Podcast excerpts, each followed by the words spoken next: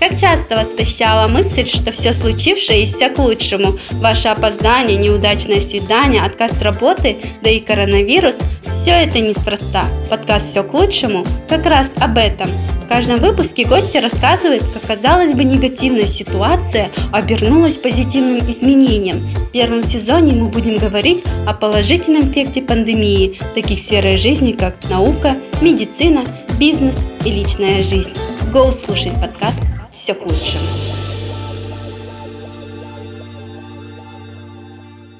Сегодня мы поговорим о вакцинации, фундаментальной науке, антикваксерах и фактчеке. В этом эпизоде мы услышим докторантку Института молекулярной биологии Дальмиру Мирджакупову, научного популяризатора Асель Мусабекову и главного редактора фактчеки Z Павла Банникова. Казахстанка Дальмира Миржакупова сейчас докторант Института молекулярной биологии города Майнц, Германии. Когда пришел ковид, она вместе с другими студентами работала над диагностикой создания Pfizer, хотя опасалась новой реальности. Опыт работы над вакцинами смотивировал ее заняться исследованием о вакцинах глубже, как это было и каких уроков ее научил коронавирус в подкасте «Все к лучшему». Я приехала в Германию уже больше полутора года назад, и к нам именно в Западную Германию ковид пришел в начале марта, по-моему, 2020 года. Тогда я была всего лишь чуть больше полугода, шести месяцев в Германии. Я работала над проектом, связанным а, с иммунотерапией, именно в случае рака. У нас получилось так, что у нашей лаборатории заведующий, он является еще директором института диагностики. И, естественно, мы должны были стать волонтерами, помогать людям. И наша задача стала заключаться в том, что мы должны были диагностировать именно пациентов, которые не только лежат как э, пациенты именно на медицинском кампусе в нашем городе, но также приезжие из Франции, с Нидерландов у нас поступали, и э, сотрудников медицинского кампуса. Поэтому для нас, помимо главного проекта, мы должны были работать, диагностируя пациентов. Опять же, так как у нас заведующий является вот директором, он был включен в состав на создание вакцины. И вы знаете, наверное, вакцину, самую известную, это Pfizer-BioNTech, она сделана у нас в нашем городе, и она основана на создании информационной РНК, которая эффективность вот этой вакцины, она около 97%, то есть она номер один сейчас, все ее хотят. Так вот, эм, мы как э, команда, которая лидируется вот этим человеком, мы должны были работать над идеей, как э, доставить эту вакцину в организм. Проблема была в том, что когда ты создаешь вакцину, она может разрушиться легко, потому что, опять же, у нас иммунная система, она довольно тренирована, но недостаточно умна так, чтобы распознать, что это хорошо, а что такое плохо. Для нее все плохо. Поэтому мы должны были вот продумать, как ее доставить правильно. И вот так вот вторая половина моего первого года пребывания в Германии стала очень сложной, такой достаточно упакованной тем, что я должна была делать именно такие эксперименты, когда ты работаешь с мышами каждый день, проверяешь лекарство свое над иммунотерапией, плюс ты должен прийти в диагностику и продиагностировать около 100 пациентов. Это не совсем уж маленькое число. И они приходили, эти пациенты, допустим, во второй половине дня, и это занимало около 4 часов. И вот вы представляете, что с утра надо было очень планировать, очень мудро планировать свой день, чтобы сделать эксперименты с мышами, прийти продиагностировать, а потом еще подумать над идеей. И у каждого проекта есть свои сроки. И они все были так вот упакованы друг за дружкой. И, естественно, такая обильная жизнь, действия, они повлияли на каждого в нашей лаборатории вообще, в принципе, и физически, и ментально это было очень достаточно сложно. Но, тем не менее, мне кажется, сама вот э, проблема ковида, пандемия, она поднесла нам большой урок. Во-первых, то, что я заметила, это отсутствие знаний полных знаний а, именно фундаментальных о нашем человеческом организме у всех людей. А это не только касается там стран развитых и развивающихся, но я имею в виду именно топ-стран также. Есть люди, которые до сих пор ничего не знают, верят в 5G, волшебство и магию и так далее. И поэтому сейчас, мне кажется, сами правительства, государства, ну, люди, которые имеют власть какую-то, да, возможность, они стали задуматься о том, как изменить систему образования, потому что это большой провал провал, мне кажется, 21 века, что мы больше знаем о каких-то глупых вещах, нежели о том, как защитить свой организм. Это одно. Второе, я заметила, что очень много врачей являются некомпетентными, также ученые. Что я имею в виду? Это когда доктора, либо же ученые, которые являются спецэкспертами в узкой области, не являющиеся, не связаны никак с вакциной, с вирусами, начинают советовать, давать советы, влиять на мнение людей, дают ошибочное мнение именно и э, как-то получают хайп, да, работают над этим, получают денежку, финансовые возможности. И это, я думаю, очень-очень плохо. Но также есть некомпетентность, когда врачи, они не совсем хотят работать вместе с учеными, наоборот. Вот этой связи нет. Если раньше, в 18 веке, чтобы получить докторантуру, ты должен быть сначала врачом, ты делаешь операции, ты изучаешь болезни, и также под этим изучением ты работаешь на докторантуре и становишься докторантом. То есть ты врач-ученый. Потом это все так определилось на, разделилось на две ветви, и теперь никакого нет моста между нами, и ученые говорят одно, но они некомпетентны лечить людей. И врачи, они знают хорошо протокола, как вылечить то и то и то, но эти протокола, они, знаете, старого образца и всегда нужно через 10 лет это все поменяется, я уверена. Поэтому вот этот вот э, мост, он у нас не идеальный, его вообще нет, и нужно его строить э, сейчас и с очень-очень быстрым темпе. И такие вот наблюдения э, не только у меня, естественно, это я рада, что это у больших людей появились вот такое мнение сейчас, над этим проходит большая работа, но и также сами люди, если посмотреть, они стали больше не перекладывать ответственность своего же о своем здоровье на врача, да, врач тоже человек, это тоже какой-то узкий, скажем так, масштаб знаний, маленький масштаб, и этот человек пытается тебе тоже помочь, но опять же основываясь на своем опыте и на своих знаниях. А если они локальные, если они узкие, то шанс э, там человеку вылечиться не такой уж и высокий. Поэтому человек должен сам как-то думать о своем здоровье и э, заниматься и понимать, что такое профилактика до того, как он заболеет, до того, как болезнь перейдет в тяжелый случай.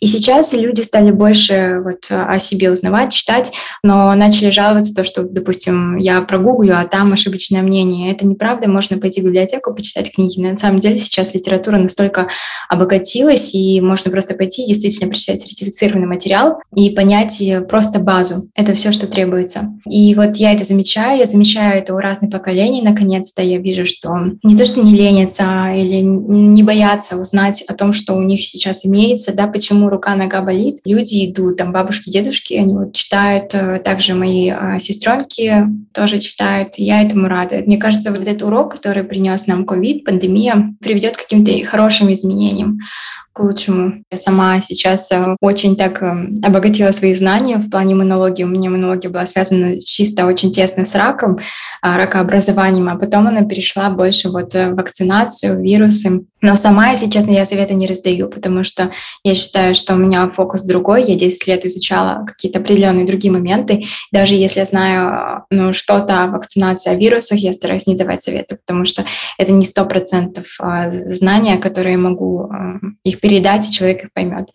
Но так именно персональный какой-то урок я тоже из себя извлекла. Я теперь хожу, сама проверяюсь. Каждый, наверное, два-три месяца я хожу и сдаю тесты, потому что, ну, все-таки самое главное, это важное для нас, это все-таки здоровье.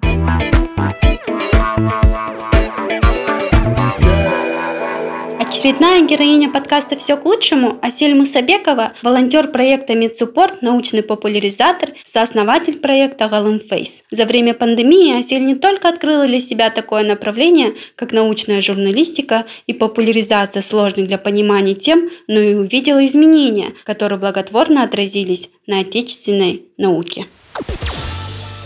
Всем привет, меня зовут Асель, и я перевожу с научного на понятно. Я закончила PhD э, два года назад и занималась только фундаментальной наукой, то есть я только работала с вирусами в лаборатории, делала эксперименты, я не выходила в соцсети, я не понимала вообще, насколько ту область науки, которую я изучаю, понимают в обществе. И так случилось, что год назад я зашла в соцсети. Я зашла в комментарии в Инстаграме, как раз обсуждался кодекс здоровья и обсуждалась вакцинация детей. Я увидела совершенно такие комментарии, которые заставили мои волосы шевелиться, да, о том, что не нужно прививаться от кори, там, от коклюши. И э, я поняла, что, возможно, здесь понадобится моя помощь. И начала писать свой блог в Инстаграме о том вообще, что такое вирусы, да, чем они отличаются от бактерий, зачем нам нужны вакцины, э, почему происходит пандемия, пандемии, чем коронавирус отличается от этого всего. И получилось так, что мне начали писать люди, которые говорили, что они что-то поняли, да, и я начала получать такой фидбэк, что на самом деле эта работа нужная. Затем, получается, началась вот эта первая волна коронавируса, как раз июнь-июль прошлого года. Как раз в то время началась инициатива MedSupport KZ. Это девушки, которые решили как раз-таки переводить научные статьи с английского на казахский и русский для того, чтобы наши врачи в реанимации могли сделать правильное решение. Потому что пандемия – это такое время, когда каждый день информация меняется. А у врачей вообще совершенно не было времени на это. И поэтому мы решили вот так им помочь. Я была тоже одной из первых, остаюсь волонтером медсаппорт. И я хотела выйти на СМИ. Я вышла на сайт власть KZ, и им понравилось то, что я говорю, и то, то, что я могу писать. И на самом деле, оказывается, у нас не так-то много научных журналистов, не так-то много людей, которые разбираются в медицинской журналистике. И таким образом я начала писать. Я работаю сейчас с двумя редакциями. Это фактчек KZ и власть KZ. И на фактчек KZ мы э, развенчиваем самые популярные мифы. На власти у меня лонгриды о коронавирусе, о пандемии, о вакцинах. А также мы начали наш большой проект о казахстанских ученых, который называется Home Faces. Этот проект, который стремится показать лица портреты настоящих экспертов, настоящих казахстанских ученых, чтобы показать, что казахстанская наука — это не смешно, это на самом деле что-то, что существует. Мы доказываем, что казахстанские ученые есть, они работают и в Казахстане, и за рубежом, и делают такие крутые вещи, которые не могут сделать даже там ученые из самых разных стран. Вот этот проект э, тоже с командой волонтеров, с моей коллегой, сооснователем проекта Анастасией Горбуновой, мы его ведем уже с осени. Еще меня заметили такие организации, как ЮНИСЕФ. Сейчас я в том числе работаю с командой ЮНИСЕФ и консультирую уже работаю как профессионал, консультант в области вакцинации. И это на самом деле совершенно новая для меня карьерная ветка. Сейчас вообще происходит невероятное. Сейчас исследования или явления, которые обсуждались в сугубо научном мире, они обсуждаются вообще всеми. Потому что я думаю, что э, сейчас, возможно, на виду у всех вот это мракобесие, фейки, да, и какие-то глупости. Но на самом деле наше знание, общее знание об инфекциях, о вакцинах, о вирусах и бактериях, оно повышается. То есть за этот год огромное количество людей прокачались в иммунологии, и реально меня это очень сильно радует. У нас самая главная проблема – это коммуникация. А коммуникация, она основана на доверии. Очень много исследований говорит о том, что доверие к вакцинации, оно основано на доверии государству. И сейчас мы это прям видим, да, то есть мы видим, что люди отказываются от эффективных, от достаточно безопасных вакцин, что люди рискуют жизнью своего ребенка и позволяют ему заболеть корью, да, у нас было 13 тысяч заболевших корью в 2019 году только, да, то есть у нас дети умирают от кори, к сожалению. Опять же, здесь родителей не, не, не нужно винить и нельзя винить, потому что государство сделало несколько системных ошибок в прошлые годы, да, в 2004 году у нас была по ошибке закуплена вакцина БЦЖ, которая была не очень хорошего качества, потом ее убрали, конечно же, из оборота. Тем не менее, вот такие ошибки, да, они подрывают доверие. И нам это доверие сейчас нужно потихонечку завоевывать. А как его завоевывать? Только адекватным информированием. Изначально у меня было это осуждение, какое-то противопоставление науке и вот этому мракобесию, да.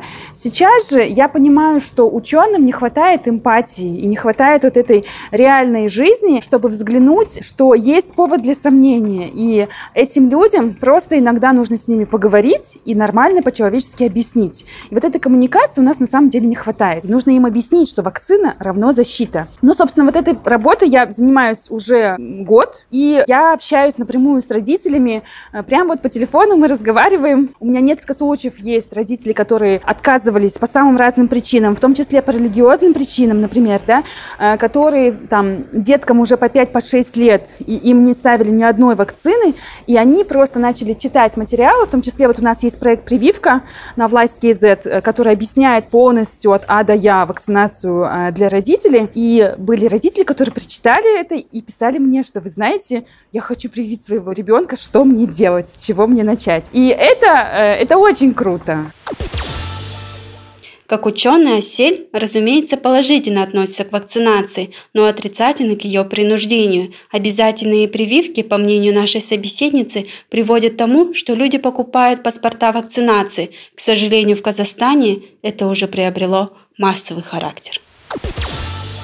Во-первых, снижается доверие к вакцинации, потому что у нас будут цифры столько-то привитых, а столько-то зараженных, и на деле все будет прекрасно, а заражения будут увеличиваться. И люди будут говорить, что вакцинация не работает. Это касается не только ковидных вакцин. Здесь важно понимать, что это касается в первую очередь детской вакцинации, с которой у нас сейчас катастрофа просто по отказам. У нас официально более 20 тысяч отказов в год. Это уже не говоря о ложных медотводах, о сомневающихся, да, то есть это реально верхушка айсберга. У нас возвращается коклюш, такие болезни, да, ну, скажем, даже ситуация с гепатитами просто кошмарная. Поэтому у нас очень много инфекций, которые зависят от вакцинации, и это не только ковид. Поэтому недоверие к вакцинам от ковида, оно напрямую будет влиять на доверие к вакцинации детской. Это первое. Второе, собственно, статистика. ВОЗ и другие организации, которые вообще призваны помогать таким странам, как Казахстан, справляться с подобными эпидемиями. И когда мы врем о цифрах, которые касаются инфекционных заболеваний, мы просто не получаем помощи. Нам нужно понимать, что у пандемии есть косвенные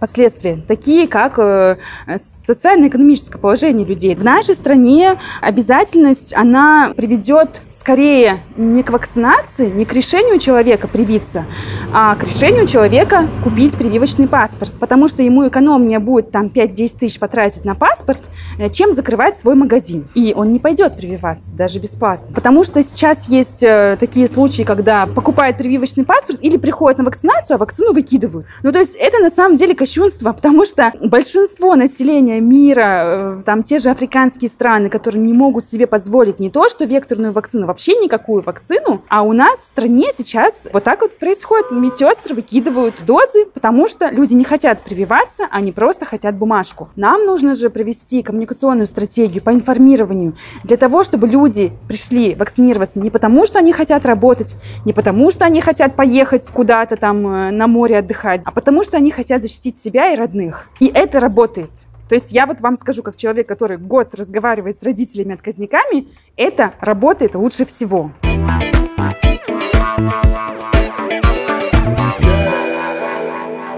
Пандемия стала идеальной мишенью не только для антипрививочников, но и для распространения информационной эпидемии. Редактор факт-чеки Z Павел Банников был вынужден не спать ночами, разоблачая сотню новых фейков. Казалось бы, это никогда не закончится, но, как оказалось, нет. Через год люди стали медиаграмотнее и бессонные ночи оправдались.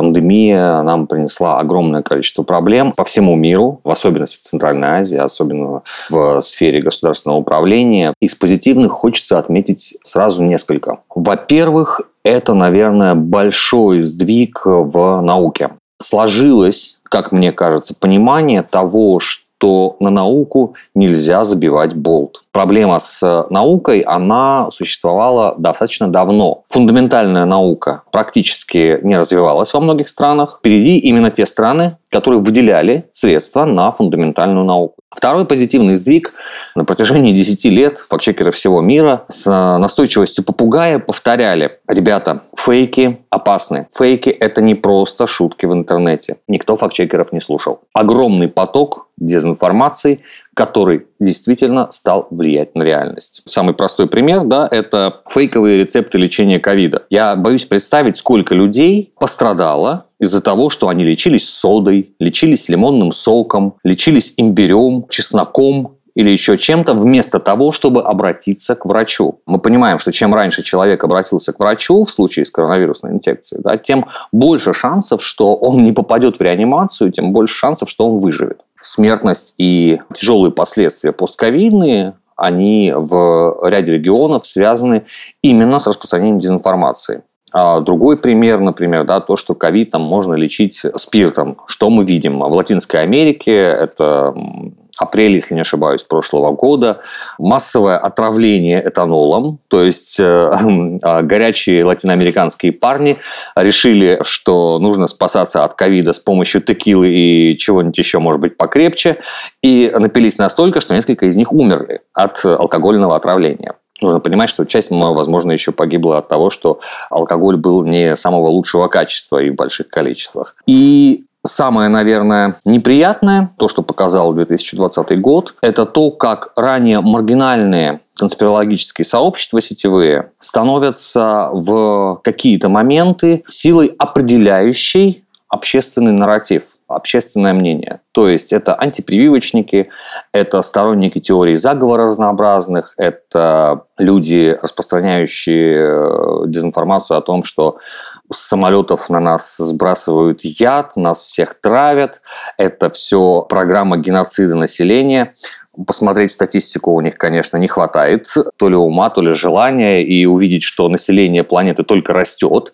В тех странах, про которые пишут, что их травят, население растет э, еще и в 2-3 раза выше, чем в среднем по миру. Но нет, это не останавливает людей, и они продолжают это распространять. Но если раньше это было эпизодически, то есть всплывали такие фейки, немножко шумели, причем в сети исключительно, и потом забывались быстро, и там через, всплывали через 2-3 года. В 2020-м они объединились в такой глобальный супернарратив, глобальный суперфейк, связанный в первую очередь с американской теорией заговора QAnon и ее последователями. И нужно понимать, что это все очень серьезно, это влияет на реальность. Мы видим, что подобные чаты растут на постсоветском пространстве. Их огромное количество просто на русском языке в России, их колоссальное количество в Казахстане. Действительно существует опасность того, что рано или поздно это выльется в реальность. И где-то в России уже выливается, понимаете, люди уже жгут вышки связи, потому что начитались теории заговора про 5G. Казахстане, начитавшись этой теории, э, жители одного из э, жилых комплексов потребовали демонтировать вышку, а потом жаловались на то, что у них нет интернета. Ну, ребята, а интернета у вас нет ровно потому, что вы демонтировали вышку, которая обеспечивала вам интернет. И самый печальный из наблюдаемых эффектов того, что эта конспирология очень активно распространилась, это, конечно, эффект э, антивакцинной конспирологической активности. Мы видим, что темпы вакцинации в Казахстане просто какие-то очень жидкие. И когда будет достигнут достаточный порог для того, чтобы хоть как-то остановить распространение а, вируса не очень понятно. Насколько я помню, на данный момент первой дозой вакцинировано всего 3 миллиона человек в Казахстане. Это очень мало. То есть нужно, чтобы было вакцинировано хотя бы, хотя бы 7 миллионов. Причем полностью вакцинировано, а не только первой дозой. Да. Первой дозой чуть больше миллиона на текущий день. Боюсь ошибиться, можно свериться с данными. Точно больше миллиона, насколько больше не помню. И это в том числе проблема, возникшая из-за вот этого тотального глобального суперфейка, который распространился в связи с пандемией. А антивакцинная конспирология была туда очень эффективно встроена. Более двух третей всех антивакцинных фейков создают всего 12 аккаунтов. Все они известны, и большинство из них зарабатывает на этом деньги, причем очень большие. Суммы измеряются в миллионах долларов. Многие за этот год, в том числе я, восполнили большие пробелы в своих знаниях о вакцинологии, вакцинах и так далее. Я, в принципе, всегда увлекался естественными науками, биологией и э, генетикой, и считал, что знаю о вакцинах ну, более-менее достаточно. Но в связи вот с пандемией пришлось изучать много новых материалов. Обнаружил, что у меня пробел оказывается лет так в 15-20, и что я опирался на данные 90-х годов, которые, в общем-то, уже устарели, а производство вакцин и вакцинологии давно шагнули вперед. И то, что происходит с вакцинами сейчас, это очень круто и это очень интересно. Мало того, шагнули вперед и исследования по безопасности, и исследования по эффективности. Это очень важно понимать. И очень важно понимать, что когда мы слушаем спикеров, скажем, в возрасте, которые не специалисты по вакцинологии, а специалисты в другой области, нужно понимать, что, скорее всего, их познания в вакцинологии остались где-то на уровне третьего курса университета в 1970 году. Потому что медицина – это такая профессия, в которой невозможно охватить все. За этот год стало понятно, что факт-чекинг – это не просто так. Факт-чекинг – это действительно важный инструмент в борьбе с дезинформацией, Мало того, это один из инструментов, который действительно работает и работает не нарушая права человека. Фактчекинговые организации в этом году, в прошлом году и в этом увеличили охват читательский в разы по всему миру. Я говорю и на своем примере, и на примере латиноамериканских коллег, и на примере европейских коллег, и американских, и африканских. Мы получили огромный приток аудитории, которая осталась с нами, даже когда вот этот поток пандемийный, интереса медийного схлынул. Могу сказать о нашем ресурсе. Мы увеличили свою постоянную аудиторию в пять раз, и сейчас наш средний вот такой вот сбалансированный охват составляет примерно 500 тысяч пользователей в месяц и порядка миллиона просмотров от этих пользователей во всех наших каналах связи. И это, мне кажется, хорошо. Плюс этот год показал, что когда журналисты работают вместе, они могут добиться гораздо большего. 24, если не ошибаюсь, января 2020 года мы списались с коллегами из разных стран, вот э, международная сеть фактчекеров IFCN, и стали думать, что делать. Мы увидели, что идет волна фейков и дезинформации о коронавирусе. И что, скорее всего, она будет только расти. Тогда объединились 15 редакций и стали отслеживать, что происходит. В итоге сейчас работает 99 редакций, и мы отследили больше 10 тысяч виральных фейков по всему миру на 40 языках. То есть 99 э, редакций, 70 стран, 40 языков, больше 10 тысяч популярных фейков отслежено, развенчано. И благодаря этому, благодаря нашему альянсу, мы смогли в том числе разговаривать э, так, что нас услышали и техногиганты, и в частности нас услышал Google, в частности нас услышал Twitter. В Твиттере был выделен отдельный список для организаций, которые развенчивают фейки о коронавирусе. Google помогал нам с выдачей достоверной информации для пользователей. И вот сейчас я вижу, что навстречу фактчекерам идет в том числе и Яндекс. Сейчас есть программа, в которой фактчекеры, в том числе мы, сотрудничают с Яндексом, в частности, с сервисом Яндекс.Кью. И это помогает нам выдавать, э, во-первых, на самом сервисе Q достоверные ответы для пользователей, во-вторых, выдавать в поиске подсвеченными именно достоверные результаты.